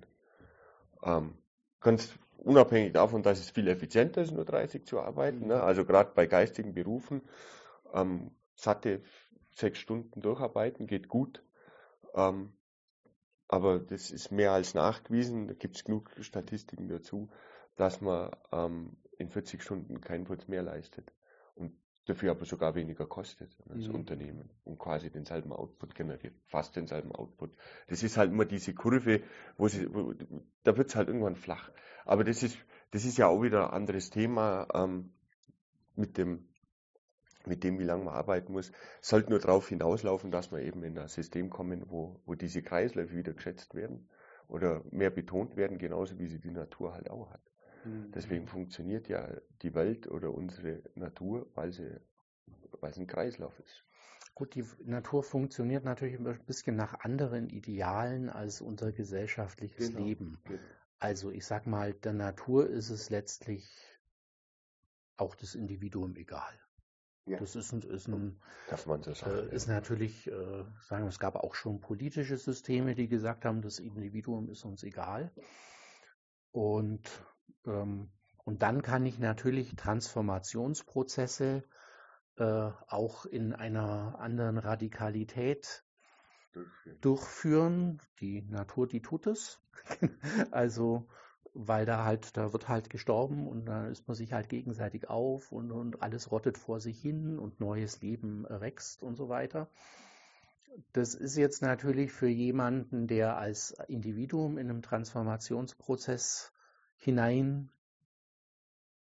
geschubst, genötigt, gezwungen ist, den er selber nicht ja. gestalten, der stellt sich dann natürlich andere Fragen. Also, weil der natürlich dann halt, keine Ahnung, der muss halt, ich glaube, die Lebenserwartung ist ein kleines bisschen wieder zurückgegangen, aber der, also, keine Ahnung, 70, 75 Jahre muss er halt auf dieser Welt aushalten, ähm, hat vielleicht eine nächste Generation, oder gar schon eine übernächste, die er kennt. Und dann hat er wahrscheinlich als allererstes Mal, und ich glaube, dass es schon für eine Mehrzahl der Bevölkerung gilt, erstmal sehr, sehr, also sehr, sehr nahe existenzielle Dinge im Kopf. Mhm. Eben, wie esse ich, wie wohne ich, wie kriege ich meine Kinder groß. Also muss man wahrscheinlich, ich weiß es nicht, wie, wie die Einkommensverteilung in unserer Gesellschaft ist, aber ich gehe schon davon aus, dass es für sehr, sehr viele, ähm, die sind ja eher in diesem Bereich, wo sowieso immer alles knapp ist. Mhm. Ja, ja, das ist so. Das also, sind die meisten, die, genau. die leben von, von der Hand im Mund, genau. blöd gesagt. Ja. Und dann gibt es natürlich sehr, sehr viele, die, äh, die wichtig sind für diesen, für diesen Konsum, der ja da diese, diese Wirtschaft dann da im im Kreiseln und Rotieren hält, ja. gell, die natürlich da so auch Angst haben, da nach unten zu fallen und ähm, vielleicht aber auch keine wirkliche Chance haben, da weiter rauszukommen. Aber es geht alles so um. Also, und da sind natürlich dann solche Dinge, wahrscheinlich wie eben auch die, die kleinen Statussymbole und die kleinen Freiheiten, die man für sich als existenziell definiert. Also nimmt man ja oft auch wahr, dass Leute, die oft, äh, also man denkt, ja gut, so, so reich sind die es doch auch nicht, aber dann schon, sage ich mal, so ein bisschen so einen demonstrativen Konsum auch, auch mhm. pflegen, mhm. der für sie aber wichtig ist, weil sie so sagen, sogar sie, ich habe eine Arbeit, die mir keinen Spaß macht und wo ich, oder schon ein bisschen Spaß, aber halt, die ich schon sehr als Belastung empfinde. und dann ist halt das neue Handy der, der das ist Film. halt das, auf was ich hinspare und der, der bestimmte Urlaub oder das bestimmte äh, Konzertevent oder so weiter. Und dann in der nächsten Phase geht es dann mit den Kindern, ha, dass man halt seinen Kindern auch was gönnen will, weil man weiß ja dann, was die andere Hälfte der Gesellschaft ihren Kindern alles gönnt. Mhm. Und dass man sich da selber sehr schwer tut, aber will dann denen natürlich auch. Also ich glaube halt tatsächlich, dass das für die meisten Leute auch in unserer Wohlstandsgesellschaft oder wie wir es so nennen, die, die hauptsächlichen und drängenden Dinge sind. Und da sind dann Transformationsprozesse ähm, bei denen ja immer irgendjemand einen Vorteil hat und irgendjemand einen Nachteil. Erstmal. Genau. Und also das ist natürlich ein bisschen das Typische für den Menschen, dass er, und ja, ist ja auch so herangereift und, und ja, kann man auch positiv verstehen, äh, dass sich der Mensch halt als Individuum mit eigenem Wert und eigener Würde fühlt und nicht nur als, ähm, als, als Teil einer, einer Gesellschaft oder einer Spezies, wo halt einfach so und so viele über die Klippe fallen müssen, damit der Rest irgendwie äh, sich neu aufstellen kann. also, also, weil ich meine, das ist ja auch ähm, jetzt bei uns in, in Mitteleuropa oder in Deutschland mit den Sozialsystemen ja eigentlich das Ziel, auch ein, eine gesellschaftliche Einheit zu erhalten, indem man verhindert, dass Menschen total abstürzen. Ich meine, das haben wir in Amerika ja wieder ganz anders. Mhm. Da sagt man ja, wie Krankenversicherung für alle. Ich meine, dem sind wir große Schritte genau, voraus. Genau, also da sterben halt Leute. Also, ja. Muss man ich ja so sagen. Handy, also das, halt Leute. Handy ist ja auch ein super perverses Beispiel für den Schwachsinn, weil mehr Leute Handys haben als Zugang zu Toiletten zum Beispiel. Ne? Ja. Und gerade eine Toilette wäre was absolut Existenzielles, genau. würde man denken. Aber für, für ein Leben, in dem äh, immer mehr Dinge elektronisch sind und, und viele, viele, äh, viele äh, viele Aspekte einer Identität ja letztlich über irgendwelche Online-Dinge laufen. Das Handy, das Handy ist zum Geldbeutel geworden. Ja, ist, genau. Man braucht das einfach. Das ist, deswegen ist Und was ist ein Mensch Vergleich, ohne Ausweis, ja. ohne ein Handy, ohne ein Bankkonto? Ja. Der hat ja quasi keine Chance auf gesellschaftliche Teilhabe. Also das heißt, selbst in einer Minimalversion brauche ich das in, in dieser Welt zumindest. Mal, mal unabhängig davon, dieses, dieser romantische Gedanke, den finde ich schon mal anziehend, in einer Welt zu wohnen, wo man sich seine Kartoffeln anbaut selber, seine Karotten anbaut, die dann erntet und mhm. quasi so sein Dasein zubringt, mit der modernen Unterstützung von Maschinen. Also wir müssen es ja nicht wie früher machen und uns mhm. zugrunde buckeln und kaputt machen körperlich, ähm, sondern man kann ja dann durchaus diese Errungenschaften weiter nutzen, aber man kann sich halt auch auf die Dinge beschränken, die, haben, die einen glücklich machen schlussendlich. Das ist ja auch immer diese Diskussion um diese Achtsamkeit, die verloren geht. Mhm. Was die Leute ja auch wahrscheinlich psychisch so unter Druck setzt, durchs Handy oder was auch immer, dass sie sich gar nicht mehr einfach auf den Moment fokussieren können quasi. Mhm. Hier und jetzt da sein. Ähm, das, das Bild ist mal gestern sind wir, sind wir nach Augsburg gefahren und da ist mir das aufgefallen, wo wir durch die, die Bushaltestelle oder durch den Bahnhof gegangen sind, an beiden Stellen. Ähm, es war, gab wohl mal eine Zeit, da sind die Menschen da gesessen und haben einfach so geguckt, oh, da fährt ein Bus, da laufen mhm. Menschen vorbei. Heute sitzt jeder da und starrt ins Handy rein mhm. und schiebt umeinander und hat Stress und muss irgendwas machen, muss irgendwen anrufen. Und das sind auch wieder so teilweise Faktoren, das geht ja dann weiter und nimmt auch Einfluss auf das das Persönliche auf das Individuum, weil heute muss man ja dann ähm, so und so ausschauen, äh, so und so viele Stunden Sport am Tag machen, diese und jene Ernährung pflegen, was du alles gesagt hast. Das mhm. wird uns ja alles ähm, erzählt. Und man könnte ja in, in, in so einer romantischen Vorstellung sich von viel, vielen von diesen Stressfaktoren lossagen. Und ich meine, was will man denn vom Leben? Außer mhm. ein bisschen Glück haben.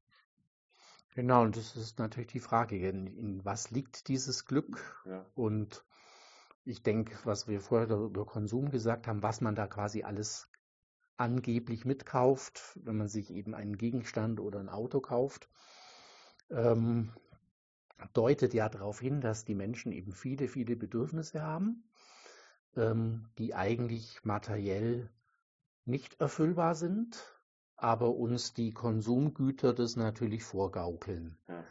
Oder uns die Hoffnung machen, es könnte damit vielleicht erfüllbar sein. Ja, ja und was aber am Ende natürlich nicht funktionieren wird. Wer diese Bedürfnisse den, den Menschen verpasst, das ist ja eigentlich die mhm. Kernfrage dann an der Sache. Das Bedürfnis nach dem Handy, blödes Beispiel mal, das Handy ist halt, hat jetzt einen anderen Stellenwert eingenommen mittlerweile, aber dieses Bedürfnis nach diesen Konsumgütern, die wir eigentlich nicht brauchen, das kriegt man ja auch schon beigebracht. Und das ist ja eigentlich, um da wieder der Kreis zu schließen, der Punkt, wo sich die Menschen ganz ganz strikt ändern. Mhm. Ne? Also ganz von außen getrieben ändern, ohne es, ohne es tatsächlich bewusst wahrzunehmen. Ja, an der Stelle. So? So ich, denk, ich denke schon, wenn wir jetzt an den Konsum denken, ist es ja eigentlich so. Ne? Mhm. Wir kriegen, da gibt es ja immer diese tollen Sätze, mit denen ich da oft konfrontiert werde, den Markt muss man sich erst schaffen. Das ist Bullshit. Ne? Denn die Welt existiert ohne diesen Markt, den man sich schafft. Der Handymarkt wurde auch geschaffen. Wir sind nicht, wir sind nicht ähm, zugrunde gegangen. Deswegen, klar, blödes Beispiel wieder, Handy hat viel geändert und hat auch viel zum Guten geändert und ist jetzt einfach, hat dann anderen, andere Bedeutung in der Gesellschaft erlangt. Aber an, an der Stelle werden wir deutlich beeinflusst, auch durch die ganzen kleinen Werbeeinblendungen, wenn wir ein Video angucken an der Seite, das können bloß so kleine Dinger sein. Mhm. Und die werden bewusst eingesetzt, um, um Menschen zu ändern. Mhm. In also, ihren Bedürfnissen. Also ja, was allerdings dann all dem, finde ich, in unserer Gesellschaft dann grob hinterherhinkt, ist aber dann eine Kultur, ähm, in der Menschen ähm, sich selber in ihren Grundbedürfnissen, in ihren wirklichen Bedürfnissen wahrnehmen können und auch wahrgenommen werden und auch den anderen wahrnehmen. Und ich befürchte, dass all die schönen Dinge, äh, die, die man in dieser Welt da so ändern will, ähm, und, äh, und wo dann eben die Konflikte und die Schwierigkeiten entstehen und eben dann nicht alle Leute einer Meinung sind oder Leute irgendwas nicht einsehen wollen, was der andere aber meint, das müssten sie einsehen, mhm. dass das letztlich vielleicht auf das zurückgeht, dass Menschen eben selber ihre eigenen Grundbedürfnisse nicht mehr wahrnehmen können, und die auch aber von sonst niemandem wahrgenommen werden und, und sie aber auch nicht gelernt haben, das bei anderen wahrzunehmen. Und über ähm, gibt es ja so diese, ich nenne es einfach das Schlagwort gewaltfreie Kommunikation, mhm. Marshall Rosenberg und so weiter hat es ja vor Jahrzehnten mal so entwickelt. So diese Überlegung, warum eigentlich auch in sinnvollen Diskussionen dann manchmal halt nichts rauskommt, äh, weil alle auf eine bestimmte Weise miteinander kommunizieren, ähm, die aber halt die Grundbedürfnisse des anderen nicht mit einbezieht und äh, nicht respektiert und, und aber auch die eigenen oft nicht. Ähm, und dann ist man letztlich immer in Konfrontation, in Konflikt, in ähm, und, und keiner ist bereit, weil man ihm eigentlich auch nicht die Wahl gibt, sondern man sagt ihm eigentlich, er muss es so und so denken. Sonst ist nicht richtig. Genau, sonst ist er eben dumm oder böse oder ja, was auch immer. Und das ist aber halt erfahrungsgemäß nicht unbedingt die, wie schon in der Erziehung von Kindern, nicht unbedingt die Haltung oder nicht, nicht, nicht das Setting, in dem sich Menschen öffnen und dann miteinander in die Diskussion gehen um das Allgemeine und um die Details und wer jetzt was braucht vom anderen und wie man das miteinander hinkriegen könnte. Du, du hast ja völlig recht. Ich meine, da haben wir uns halt in unserer Geschichte bis auf den heutigen Tag halt ähm, vielleicht immer noch weiter davon entfernt, ähm, als dass wir dem, dem näher gekommen wären. Das ist ja auch, das ist ja auch Art des, des Lehrens gewissermaßen, ähm, sich zu öffnen, sich selber zu öffnen. Aber es obliegt da auch jedem selber die Fähigkeit zu üben und aufrechtzuerhalten. Mhm. Da sind wir auch wieder bei diesem Altwerden. Diese Fähigkeit dann abzulegen, mhm. ist ja eigentlich schade, oder? Was ist denn ein Leben ohne, in der man sich nicht mehr verändern kann? Und was ja. ist denn das ja traurig eigentlich? Aber letztlich ist es natürlich so, wenn ich es jetzt ernst nehme, die, äh, die Situation oder wenn ich sie einfach realistisch nehme, kann ich natürlich klagen über die anderen, aber tun kann ich nur selber in meiner eigenen Haltung und in meiner eigenen Kommunikation, ähm, ja, da so zu wachsen, dass ich so oft, wie es eben möglich ist, ich meine, was nicht geht, geht nicht, äh, eben halt Settings schaffe, in denen Menschen ähm, sich eben auch so öffnen können. Also letztlich ist die, die wirkliche Änderung, die, die, die nötig ist, ist eigentlich immer eine bei Individuen. Also würde ich auch sagen, also man kann natürlich, also das wäre dann, also kann ich mal mit einem Zitat von Lenin ja. hier mal kommen. Gell? Ähm, jedes Problem ist lösbar, wenn man es als ein organisatorisches betrachtet, hat Lenin gesagt. Also ich muss die Sachen nur ordentlich organisieren, dann laufen die schon so. Da kommt dann der Mensch so nicht vor nee, für Lenin. Nicht, ja. Das hat dann Stalin geschafft ähm, mit dem äh, Zitat ähm, äh, Kein Mensch, kein Problem. Da kommt dann der Mensch vor, nämlich als Problem, das einfach am besten vielleicht sogar ausgelöscht wird. Mhm. Ähm, dann bin ich in diesem rein organisatorischen Bereich. Mhm. Okay. Und das ist es halt die Frage, also ob wir nicht, obwohl wir keine Leninisten und keine Stalinisten sind, ähm, aber letztlich halt unser Leben, unsere Gesellschaft, ähm, unser Arbeitsleben, unsere Begegnungen letztlich auch mit anderen Menschen, aber halt genau auf dieser Basis aufziehen. Also, auch wenn wir es eigentlich nicht möchten und für uns eigentlich auch nicht möchten, dass das so ist. Aber es muss halt alles, muss organisatorisch gelöst sein und der Mensch muss in diesem System funktionieren. Und das war, ist im Kommunismus so. Und das ist aber im Kapitalismus auf seine Weise auch so. Also da ist er halt Produzent, Verwalter und Konsument. Und im Kapitalismus war er halt Parteisoldat oder keine Ahnung. Also und, und dieser, also die, einen, einen Wandel, ähm, der es eben halt schafft, dass Menschen als Menschen wahrgenommen werden und sich als Menschen auch wahrgenommen fühlen und sich selber auch als Menschen wahrnehmen dürfen, das ist halt ein bisschen schwierig offensichtlich. Also ich denke, da arbeiten Einzelne immer schon dran, denen war das immer schon klar, aber als gesellschaftlichen Wandel ähm, kriegen wir es nicht hin. Und gerade von Marshall Rosenberg stammt dann das Zitat halt, will ich Recht haben oder will ich glücklich sein? Ja. Also das, muss ich. Ja, schwerer Punkt. Finde ist ganz schwierig, gell? weil wenn ich natürlich sage, also mein Glücklichsein hängt nur davon ab, dass ich Recht habe. Das heißt, dass alle anderen die Welt und ihre Probleme genauso sehen, wie ich sie sehe. Und genauso deswegen auch dann handeln oder dieselben Konsequenzen ziehen wie ich. Das kann ich mir wünschen, aber es wird nicht auf die Weise des Forderns passieren. Also oder die zu beschimpfen oder zu sagen, ihr seid dumm, dumm oder böse. böse. also auf die Weise wird es wahrscheinlich nicht gehen. Das, also, ist, das ist der Klassiker. Ne? Sagt den Leuten, was sie falsch machen und sie werden es weiter falsch machen. Vielleicht sogar aus Stursinn dann. Ja, oder? Oder sag ihnen, was sie richtig machen und meine, sie ja werden es weiter richtig machen. Genau, und das sind ja gebahnte Wege für jeden. Gell?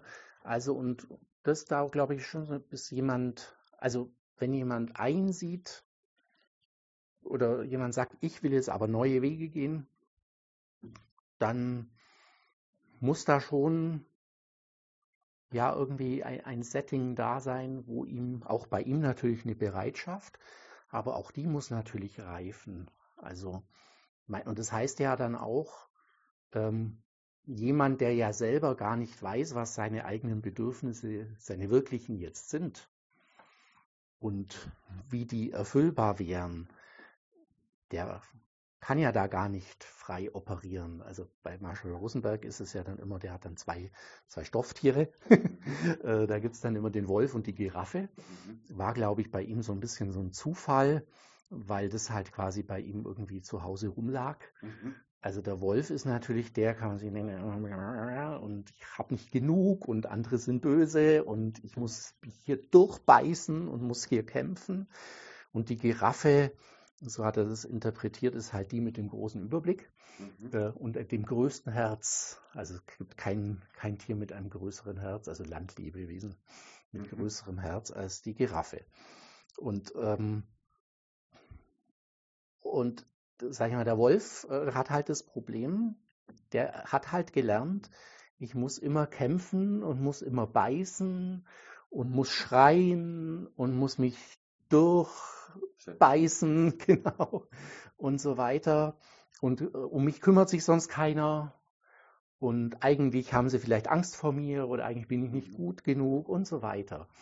Und das ist natürlich, sind ja alles Dinge, die wir, die wir ja alle auch irgendwo mitschleifen. Also ich sage jetzt mal, ähm, wir wachsen als Kinder mit unseren Dingen, die wir mitbringen, in einer Welt, in einer Familie auf, in der auch nicht immer alles optimal laufen kann. Und dann habe ich halt ein Bedürfnis. Und dann gibt es halt verschiedene Varianten. Dann gibt es halt die Möglichkeit, keiner kümmert sich um mich, um mein Bedürfnis. Dann lerne ich daraus, meine Bedürfnisse sind nicht interessant, mich mag sowieso keiner. Ähm, am besten ich wäre gar nicht da äh, oder so weiter. Oder andersrum kann es auch, ich muss alles selber machen, weil hier, sonst läuft hier nichts. Wenn ich mich nicht um mich selber kümmere, dann geht nichts. Oder wäre es auch die andere Variante, das Bedürfnis wird sofort erfüllt, dann lerne ich vielleicht, ich muss nur schreien und andere rennen und erfüllen mir meine Bedürfnisse. Also es ist nur so als Beispiel, was ja in unserem Großwerden schon ähm, von, also vom Kleinst, vom, vom, vom Auf die Welt kommen an oder vielleicht schon vorher, was da schon alles ähm, so passieren kann und die Tendenz in unserer Welt, Erziehung, Eltern, Kindergarten, Schulsystem, ist natürlich schon immer noch, trotz allem, was man da pädagogisch vielleicht auch in den Jahren und Jahrzehnten geändert hat, am Ende sollen wir natürlich schon funktionieren. Mhm. Mhm. Das ist ja Teil von diesem kapitalistischen. Ja. Das ist gar nicht so, den Vergleich finde ich gar nicht schlecht zum Kommunismus, weil schlussendlich ist es so, die große Wahl hat hier keiner mehr. Also der Mensch sollte, ob in der Familie, ob so, ist der, der Wunsch seiner Umgebung, ist natürlich, er soll funktionieren. Also, ja, ja. Und, und das so werden wir groß. Und ich glaube, so Sachen, ähm, so eine, so eine so vielleicht auch eben so eine Giraffengelassenheit. In echt ist ja mit den Giraffen dann auch anders, äh, aber zumindest in, in diesem Bild, dass man einfach so sagen kann, okay, jetzt passiert hier was und jetzt nehme ich das wahr, was ist da? Und dann, was habe ich da für Gefühle? Und was könnte ich jetzt da brauchen, um mit dem zu leben? Oder was könnte da andere brauchen? Ähm, damit er, damit er besser damit umgehen kann. Und das dann auch auf eine Weise zu äußern, nicht so nach dem Motto, jetzt lass das los, jetzt, ja. jetzt reiß da nicht dran rum, ja. sondern, äh, oder jetzt, jetzt denk halt einfach mal, steh hier nicht im Weg rum. Ähm, das ist etwas, ja, wo wir uns irgendwie alle schwer tun, finde ich. Also ja. ich merke das ganz oft, also, dass ich in Situationen dann so reagiere und dann denke ich mir, der Satz hätte jetzt von meinem Urgroßvater sein mhm. können, der hätte jetzt von meinem Vater sein können, der hätte es von meiner Mutter sein können. Also da merkt man dann plötzlich, durch was man alles geprägt ist. Und, und das ist halt in jedem, in dem Umfeld, wo man aufgewachsen ist, wo man studiert hat, wo man das Arbeiten gelernt hat, gab es natürlich bestimmte Konventionen, wie es funktioniert. Und die, in die sind andere auch irgendwie reingewachsen, geben die einem dann vor. Und dann hat man gelernt, in diesem System entweder zu funktionieren oder dieses System umzugestalten oder wie auch immer. Aber so die Frage, was ist jetzt wirklich äh, das eigene Bedürfnis und was, ähm, ja, und wie kann ich das vernünftig mit anderen zusammen vielleicht erfüllen oder so, dass es für die gut ist und für mich. Das ist ja nicht unser Standarddenken. Also das kommt ja in unserer Welt, in unserer Gesellschaft eigentlich nicht vor. Das können wir uns, wir Zeit nehmen, äh, gönnt sich das da eine oder andere sozusagen privat. Ähm, Mal über seine eigenen Bedürfnisse nachzudenken. ja, genau. Äh, aber unsere Gesellschaft ist ja nicht so. Und deswegen finde ich jetzt unter dem Stichwort wir stellen uns manchmal naiver, als wir eigentlich sein müssten. Warum wundert es uns, dass wir in unserer Gesellschaft dann eben auch die entsprechenden ähm, Konflikte haben, weil wir ja doch in einer Gesellschaft leben, in der es ja eigentlich fast niemand gelernt hat. Oder auch, sage ich mal, je weiter ich in dieser Gesellschaft aufsteige, umso weniger darf ich das können. Ähm, ja, umso besser funktioniert man ja. genau, also ja. weil es ist ja so, ich meine, die, die sich durch bestimmte Systeme hochkämpfen, sind natürlich Leute, die es ja geschafft haben, innerhalb dieses Systems zu funktionieren. Aus welchen Gründen auch immer. Oft ist ja dieses Funktionieren können, hat ja seine Ursache oft darin, dass sich halt vielleicht als Kleinkind keiner um einen gekümmert hat. Oder zum Beispiel, dass man dann beschlossen hat, okay, wenn ich hier nicht der Chef bin, dann macht es niemand ordentlich. Also ich muss das, ich muss das machen, weil wenn ich hier nicht den Laden zusammenhalte, meine Erfahrung ist, meine Umgebung hält hier nichts zusammen. Die produzieren nur Chaos. Und dann werde ich eben Chef und erfolgreich und mhm. so weiter. Bis ich irgendwann denke, ja gut, aber mein eigentliches Bedürfnis wäre, dass ich nicht, dass ich mich ja eigentlich nicht um alles kümmern muss. Gell? Mhm. Aber ist natürlich mit Erfolg und Geld und so weiter kann ich das natürlich schön vielleicht abdecken. Deckel drauf. Finde ich, finde ich super interessant mit diesen Bedürfnissen, mit den eigenen und die der anderen, die zu berücksichtigen. Das impliziert ja auch wiederum, äh, äh, gewisse Fähigkeit, einfach zu vertrauen. Ne? Wenn ich meine Bedürfnisse, schon alleine wenn ich meine eigenen Bedürfnisse kenne, dann projiziere ich die ja unfreiwillig auf jeden anderen, aber dann kann ich auch zumindest darauf vertrauen. Mhm. Bei gewissen Dingen funktioniert es vielleicht nur, wenn es um Essen geht, so ein Grundbedürfnis, das, das nimmt man vielleicht auch noch mal bei jedem anderen wahr, aber bei anderen Dingen wiederum nicht. Und dieses Vertrauen, das fehlt in, in dem System schon sehr mhm. stark. Ne? Und da glaube ich was natürlich. Ja total anstrengend ist.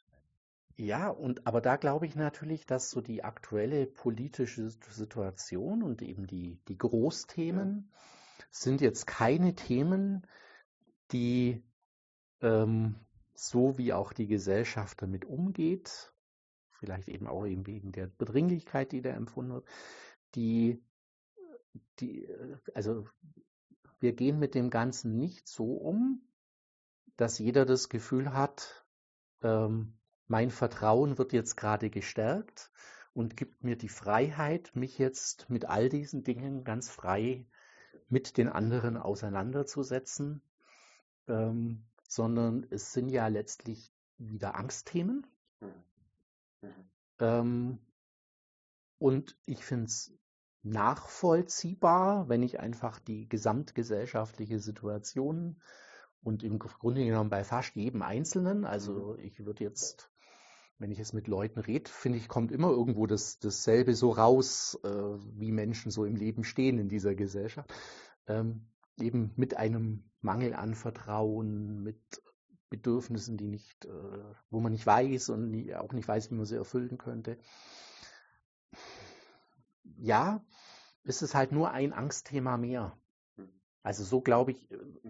Und ich glaube, da kann dann wirklich auch, also ich habe das bei mir schon auch so gemerkt. Also es gibt irgendwie, finde ich, also der Verstand, der kann sich ja, sage ich mal, auch frei in verschiedene Richtungen bewegen, in bessere oder schlechtere oder wie man es dann auch interpretiert.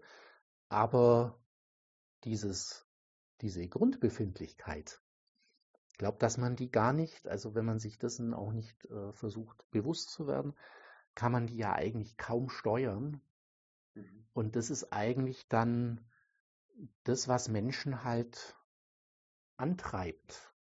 Und natürlich ist Angst, hatten wir es letztes Mal auch schon davon, Angst kann auch ein Antreiber sein. Ähm, aber, also beim letzten Mal zumindest sind wir dazu gekommen, dass es kein so wirklich guter ist. Gell? Ja, also es ist ja. keiner, wo dann jemand sagt, ach, und jetzt kann ich mit Überzeugung mich zu diesem oder zu jenem entscheiden äh, und kann auch mit der, mit der Entscheidung anderer leben, ob es jetzt meine ist oder nicht, sondern hm. ja, und ich glaube halt, dass, dass sehr, sehr viele Menschen eben dann auf, auf diese, auf Sachen Angst, Druck, ähm, halt genau anders reagieren und da auch, also ohne das jetzt bewusst, ähm, letztlich ist es so, dass sich dass sich das Denken halt oft von dieser oder meistens auch von so einer Grundbefindlichkeit mhm. leiten lässt. Mhm. Ich meine, das haben wir ja dann, was es ist. Es gibt ja auch die, die gescheiterten Genies, mhm. wo man sagen muss, ja gut, da war halt dann irgendwann, keine Ahnung, das Geltungsbedürfnis so groß, dass man dann am Ende irgendwie Ergebnisse gefälscht hat. uns nie, oder, oder immer mehr geschoben hat, ja, uns vielleicht selber nicht mal das nicht mal noch als, als, als wirkliche Fälschung, sondern vielleicht, also ich glaube tatsächlich, dass Menschen ja meistens das, was sie tun, halten sie ja irgendwann für richtig und für, auch für glaubwürdig. Also je mehr man dann da tut, desto mehr glaubt man das ja selber. Und dann ähm, wirklich aus äh, quasi aus allen Wolken fallen, wenn dann jemand kommt und dann sagt, du, das ist aber halt nicht so, gell? Also ich könnte es dir nachweisen, das hat ja nicht gestimmt und so. Ähm, und dann sehen die sich ja teilweise sogar noch als Opfer. also, ja, ja, das ist ja, das entspricht genau. ja auch ein bisschen der Situation, die genau, wir gerade haben. Genau. Und da merkt man ja, wie, wie sehr einfach so diese, diese diese Grundgefühle einfach Denken beeinflussen. Aber wir haben es natürlich in unserer Gesellschaft, weil wir ja sagen, jeder muss ja funktionieren, halt dieses Bild. Ähm, man muss jetzt halt Menschen entweder belabern oder zwingen oder überzeugen oder, ähm, oder ihnen Angst machen, damit sie sich jetzt äh, einer äh, denken, in ihrem Denken in eine gewisse Richtung einschwenken, aber so ist, glaube ich, die Realität der Welt und die Realität des Menschen nicht. Die Realität des Menschen ist nicht so. Also, ich glaube, die Welt, die Realität, die können wir nicht ändern. Genau, aber wenn es wärmer wird, wird es wärmer. Punkt. Genau, ja, da können so, sich die genau aber so die, die Menschheit an sich, gell, da. Du hast natürlich recht, die Einsicht, die muss jeder jeder für sich selber gewinnen. Ich muss auch ganz ehrlich sein, ich gönne mir die Naivität und vertraue vielen Menschen einfach. Das irritiert auch. Das irritiert manche um mich rum auch. Also, dass, dass ich, das, das wird dann mal als blauäugig oder naiv oder dann kommt wieder der Spruch, da wirst dich schon noch umschauen. Zum Beispiel, ne? genau. wenn, wenn man das so macht. Genau, aber, aber ich, ich gönne mir, gönn mir die Naivität, weil am Schluss kann, kann ja an, an, an so einem Punkt ja, was, was soll ich mir denn jetzt umschauen? Ich meine, mhm. ich, ich lebe hier in der Gegenwart und in dem Moment, wo man vertraut, ist es super angenehm. Mhm. Da kann man sich, da kann man sich, da hat man dieses gute Gefühl, von dem man gesprochen ja. Geht mir mal so. Jetzt das wäre natürlich eben das Ziel, dass, eine, ja. dass unsere Gesellschaft natürlich, muss natürlich, glaube ich, grundsätzlich diese, diese Basis schaffen, dass mehr, immer mehr Menschen in dieses Selbstvertrauen da gehört Selbstvertrauen dazu. Und Vertrauen, Vertrauen in ja. die Welt ja. Äh, reinkommen, damit wir die, äh, das, damit wir die gesellschaftlichen Probleme dann auch gemeinsam angehen können. Und da sehe ich ein bisschen zu wenig in der Richtung.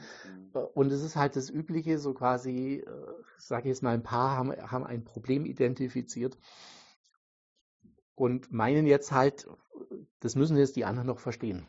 Ja, ja, aber sie tun es halt. Die anderen sind halt dann dumm oder böse. Ja, genau. Das ist ja das Problem. Und damit ja. kommen wir natürlich in diese Polarisierungen rein, damit kommen wir in so eine Empörungskultur rein, da kommen wir eigentlich in, äh, ja, letztlich auch eine Zerstörung des sozialen Friedens. Ist natürlich immer so. Also wenn ich eben nach Stalin oder Lenin dann sag, das Thema ist, das Problem ist quasi ein organisatorisches und die Menschen, die da nicht mitmachen, sind das Problem. Das sind sozusagen die äh, Teil des Problems. So komme ich halt eigentlich gesellschaftlich nicht, nicht weiter. Und das ist aber ganz schwierig, weil wir halt in so einer Welt sind, wo ja Dinge funktionieren sollen. Und wir sind es aber oft, sage ich mal, vom kleinsten Bereich bis eben zur Gesellschaft oder zur Welt, ähm, sind es nicht gewöhnt und, und, und, und, und nicht darin eingeübt, dass man aber ja alle, möglichst viele Menschen mitnehmen muss bei dieser Geschichte, mhm. die man vorhat. Ja. Und es geht halt und auch das ist halt, haben. Ne? Ja, und das ist halt so quasi, es kann alles noch so schön ausgedacht sein und wahr oder nicht wahr oder wie auch immer. Ähm, aber wenn halt die Menschen nicht mitgehen, wollen, weil sie aber halt eigentlich auch emotional nicht können. Ja, sie sind ja nicht trainiert drauf. Genau. Stimmt, so dann habe ich da, also dann kann ich da natürlich mit Frust und Wut und Ärger und, und kann da rumschreien, aber das wird dieses Thema nicht, nicht besser in den Griff bekommen. Es sei denn, ich habe natürlich die Machtmittel und kann irgendwann sagen, ähm, wie Lenin oder Stalin, ähm, oder, oder dann der Kapitalismus auf andere Weise, kann einfach sagen, okay, jetzt, äh, die müssen jetzt halt einfach, weil ist uns jetzt auch egal, was die denken, die sind jetzt halt fällig. Ja. genau. Roland, vielleicht zum Abschluss noch, ähm, wie, wie könnte man denn das angehen, dass quasi die Wandlungsfähigkeit gestärkt wird der Menschen, der Umgebung für die Zukunft? Ja. Müsste man am Kapitalismus arbeiten? Ist das ein Hauptgrund, dieses, dieses, dieser Zwang zu funktionieren und Zwang Recht zu haben? Oder sind die, die Gründe woanders, deiner Meinung nach? Also, ähm, es gibt ja die, es gibt ja das, das berühmte Zitat, ich glaube von, von Mutter Teresa von Kalkutta, äh, wo jemand gesagt hat, so quasi was, äh, was muss sich alles ändern in Bezug auf die Kirche, aber auch ja. auf die Welt. Ähm, und sie dann zu demjenigen gesagt hat, sie und ich. Ja. Also letztlich, sage ich mal, ist jede, äh, also natürlich, ich meine, wir leben in einer Welt, die ja irgendwo auch komplex ist und auch organisatorische Anteile hat, ganz notwendig. Ähm, aber letztlich ist es ja die, die eigene Haltung, die, ähm, die, die sich entwickeln kann bei jedem. Und äh, wenn er Verantwortung für die übernimmt, dass er einfach äh, seine eigenen Prägungen und seine eigenen Programmierungen, sage ich mal, auch mal anschaut und sagt, und was hat das jetzt mit meinen wirklichen Bedürfnissen, mit meinem Menschsein, mit meiner Menschenwürde, mit dem, wie Gott mich gesehen hat, als er mich geschaffen hat, sage ich es als Christ natürlich. Ähm, wie, wie, wie, steht das jetzt da eigentlich? Und, ähm, und was habe ich da für Bedürfnisse? Wer bin ich denn als Mensch eigentlich, abgesehen von dem, was ich mir eingebildet habe und was andere sich einbilden, wie ich sein sollte und was die Gesellschaft sagt, wie ich funktionieren muss? Ich glaube, das ist schon so der Punkt, damit diese, diese Kommunikationen und dieses Zusammensein wieder besser funktionieren kann. Und ich meine, dass man natürlich auf dieser Basis dann auch ähm, gesellschaftliche Abläufe und Bildungssystem und alle möglichen Dinge muss man dann natürlich schon auch mal nochmal auf den Prüfstand stellen.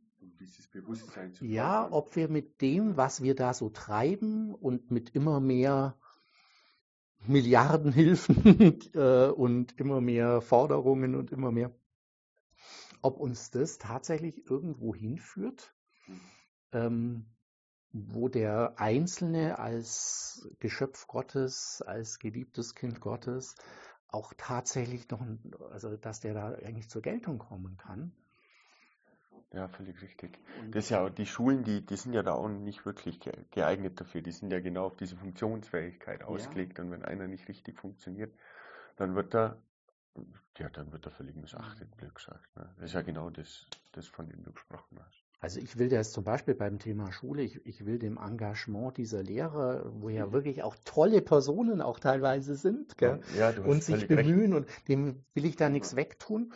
trotzdem muss ich sagen, ich habe mal es in meiner Schulzeit schon auch so erlebt, dass es halt ja, also das System jetzt. Ich sage es mal, mal, ich, also ich, ich, ich gebe auch zu, dass ich von bestimmten Lehrern, von bestimmten Themen auch enorm profitiert habe in meinem Leben. Also und, mhm. und das auch damals schon toll fand oder jetzt rückwirkend. Und trotzdem würde ich sagen, bin ich da eigentlich in dem System ja nicht vorgekommen. Und es gab viele rätselhafte Dinge. Ähm, und da haben sich halt die einen besser gefügt und die anderen weniger und jeder hat seine Methoden entwickelt. Aber also ich muss, ich muss zu meiner, zu meiner Schande gestehen, ich, ich habe bis zur dritten Klasse nicht gewusst, dass man sowas wie durchfallen kann. Also das war mir völlig unklar. Ich habe auch nicht verstanden, ich habe das wirklich nicht verstanden so richtig. Ja. Weil du sagst, da, du hast da auch nicht reinpasst. Ich, ich weiß nicht, ob ich funktioniert habe ich toll, aber es war mir, es war, es war mir nicht klar, um was es geht. Oder ich kann mich an ganz viele Beispiele erinnern, wo ich wirklich eigentlich ein, äh, ein interessantes Thema entdeckt habe im Unterricht ja. und da irgendwas wissen wollte und es total spannend fand. Ähm, und es war aber ganz klar, dass es hier keinen Platz hat und dass es auch keiner versteht und dass es niemanden interessiert und dass es keine Relevanz hat. Ähm, Konsequenz, ich habe mir angewöhnt, diese Dinge selber nachzugehen. Gell? Ja ist ja gut, ja. aber man fragt sich dann, ähm, also wenn, wenn quasi das Engagement zum selberlernen eigentlich hauptsächlich durch die Frustration durch die Schule entsteht. das wäre jetzt schade, gell? Ja. Aber umgekehrt eben auch die Lehrer, die auch gerade auch manchmal, manche, die auch manchmal vom, sage ich mal, vom strengen Unterricht etwas Abstand genommen haben und und selber irgendwie oder die Themen stärker äh, akzentuiert haben, für die sie auch begeistert waren. Das waren natürlich auch Sternstunden, wo ich sagen muss, ja klar, also das, das wäre mir ja sonst auch nicht begegnet. Also der, äh, der begeisterte Kunstlehrer, der dann noch auch noch Gitarre spielen konnte äh, und, äh, und wer während dem Unterricht immer irgendwelche Literatur, irgendwelche ganz tollen Sachen vorgelesen hat. Also, ich meine, das ist auch was Prägendes. Gell? Also ich meine, dem wäre ich sonst nicht über den Weg gelaufen als, als Kind, als Jugendlicher. Gell? Also, ich meine, schlussendlich ist es ja dann auf der anderen Seite in der Schule auch so, um das auch nochmal in ein anderes Licht zu rücken, du, du musst halt rechnen und lesen können. Punkt. Das, das, das, das, da, ob ich jetzt da Gefallen dran finde oder nicht, genau. diese Funktionsfähigkeit, die, die muss man sich aneignen, wobei man das jetzt natürlich schon in Frage stellen kann, ob das ein Grundbedürfnis ist. Klar, aber zur gesellschaftlichen Teilhabe brauche ich natürlich Dinge. Ja, und ja. ich muss ich schon auch sagen, also ich meine. vor tausend Jahren konnten die wenigsten lesen und ja, das hat eigentlich genau, aber heute das Leben gekostet. Heute ist halt die Welt so, ja. und und jetzt um so, so den Bogen zu, zu schlagen zu einzelnen Themen, sich Meinungen zu bilden, die man ja dann als, als Staatsbürger dann braucht wenn ich jetzt dann so bildungsmäßig gar nichts mehr mitbringe, ähm, wird das schwer werden. dann ja, also ich muss auch sagen, ähm, deswegen bin ich eigentlich nach wie vor dafür, dass Menschen irgendwie Ausbildungen haben, auch abgeschlossene, also sogar Politiker, ja. äh, weil ich schon finde, dass halt Leute, die sich halt irgendwann mal wenigstens mit irgendwas intensiv beschäftigt haben und beschäftigen mussten, haben natürlich dann oft auch so diese, so eine Klarheit, ähm, Dinge vielleicht doch ein bisschen besser zu beurteilen können. In aller Begrenztheit, wie das bei jedem ist. Ich meine, man kann äh, ja nicht, man kann ja nicht. Man ist ja immer auch nur, man ist ja immer nur Spezialist auch in dem Bereich, in dem man sich wirklich beschäftigt hat und, ja. und schon im nächsten Rand oder im, im angrenzenden Gebiet kann man nur bisschen mitschwätzen und im übernächsten weiß man schon, denkt man schon. Wenn man sich mit, mit was spezifisch beschäftigt hat, dann weiß man, dann weiß man, dass es das, diese Dinge gibt, wo man keine Ahnung davon genau, hat. Genau, da gibt es Dinge, die verstehe ich nicht, aber da gibt es jemanden und da hoffe ich dann, dass der die versteht. Ja. ja. Also. Roland, vielen Dank. Ja, gerne hat doch. Mich supermäßig, habe mich wieder brutal gefreut. Es macht einen riesen Spaß genau. mit dir zu diskutieren. Haben wir da wieder einen kleinen Ausritt durch die unsere Themen gemacht. Das macht man einfach nochmal.